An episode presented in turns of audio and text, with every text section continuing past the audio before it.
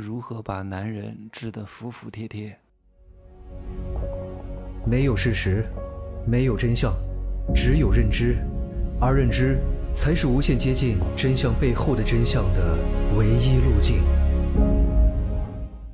哈喽，大家好，我是真奇学长哈。原本呢，我想给今天这期节目起一个高大上、形而上的名字，叫“天尊地卑，乾坤男女”。但是后来想想看。不够味儿，不够劲儿，不够冲，不够有戏剧张力，就得换。如何拿捏狗男人？如何把狗男人治得服服帖帖？哇，女人想看，女人想听，哼，老娘倒要学一学啊！你们这帮男人都得拜倒在我的石榴裙下，男人也想听一听。妈的，我可是老子天下第一了啊！我这么牛逼，还能够被哪个女人制服吗？我可是听了真气学长的课的。现在大多数的女人都不可能把我搞得定，对吧？我已经免疫了，也不会给捞女花钱了。我倒要听一听如何拿捏我，很容易的哈。别以为你真的懂了很多，你只是听到了，你并没有真懂啊。如果你只是个思思，有对待思思的方法；如果你是肥丑又胖矮，但是有点钱，也有对待你的方法；如果你是高富帅，也有对待你的方法，只不过方式方法。和切入的角度难度不同而已，但是都是有迹可循的。你不要以为你成仙了就无敌了，仙它也是有分级别的，有地仙、人仙、神仙、天仙，啊，金仙、大罗金仙、混元无极大罗金仙，它都是有不同的等级的。你看圣人是不是很厉害？圣人就是混元大罗金仙级别的，三清啊，通天教主、太上老君、元始天尊。啊，或者是人皇三祖，什么伏羲、女娲，他们都是圣人。但是呢，在圣人阶段，也就是混元大罗金仙的阶段，它也是有不同的。譬如说女娲娘娘，她就是圣人阶段的初期；元始天尊，他就是圣人阶段的中期；太上老君啊，他就是圣人阶段的后期；通天教主比元始天尊还厉害那么一丢丢，处在圣人中期和圣人后期中间这个阶段。这样的圣人就一定非常厉害吗？他都已经到了混元大罗金仙的级别，照样是有命门的。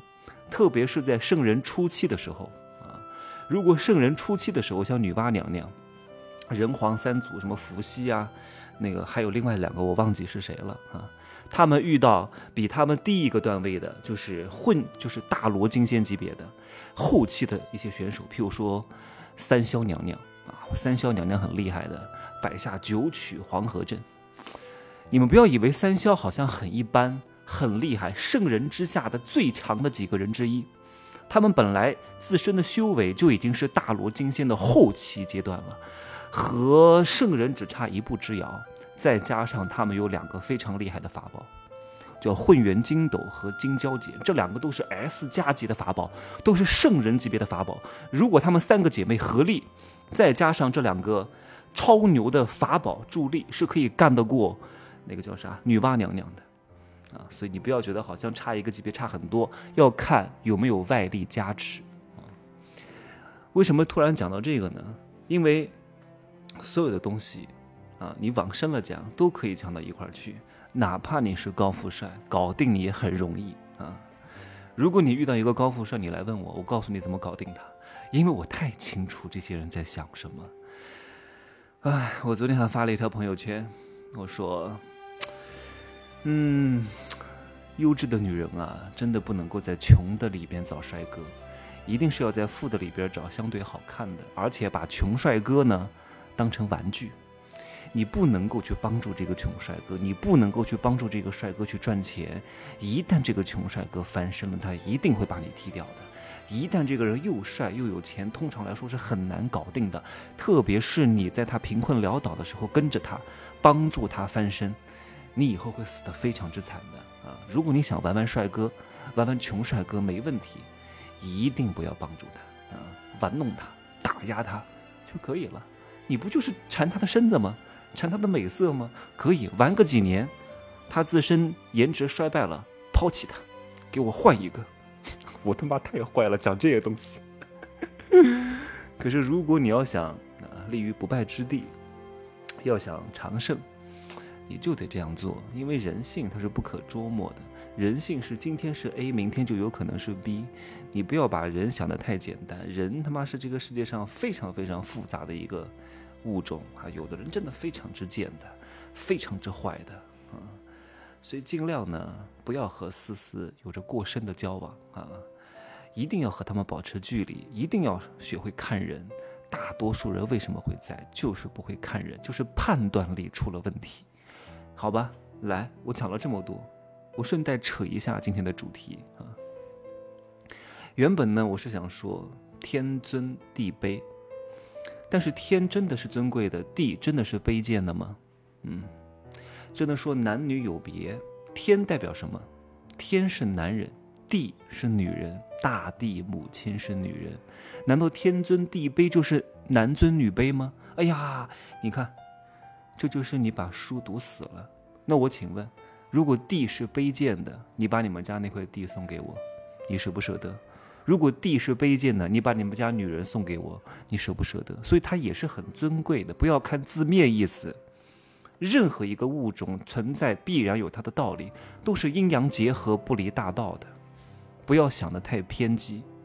很多人总是拿字面意思拆解开来说什么男尊女卑，现在我们要男女平等，平等不了，没有任何东西是平等的，因为这个世界不是靠尺子去分出来的啊，你一半我一半，我五你四啊，分得非常之清楚。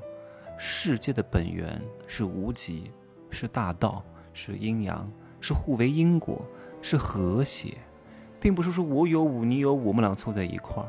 你有九，我有一，但是我们俩能凑在一块儿，能和谐，就可以。看似不平等，但其实非常平等，因为你们和谐了。不和谐再平等也不是平等，和谐再不平等，它也是平等。好好的思量一下我讲的这个话啊！我记得有一个古语说叫“男有分，女有归”。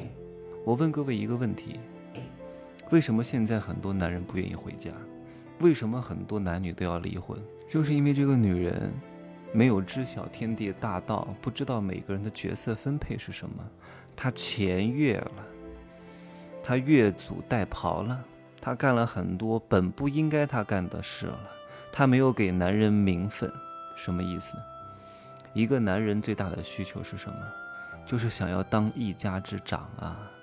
如果他在外边什么长都当不到，回到家里只想当个家长，你连家长这个虚名都不给他，请问他还愿意回家吗？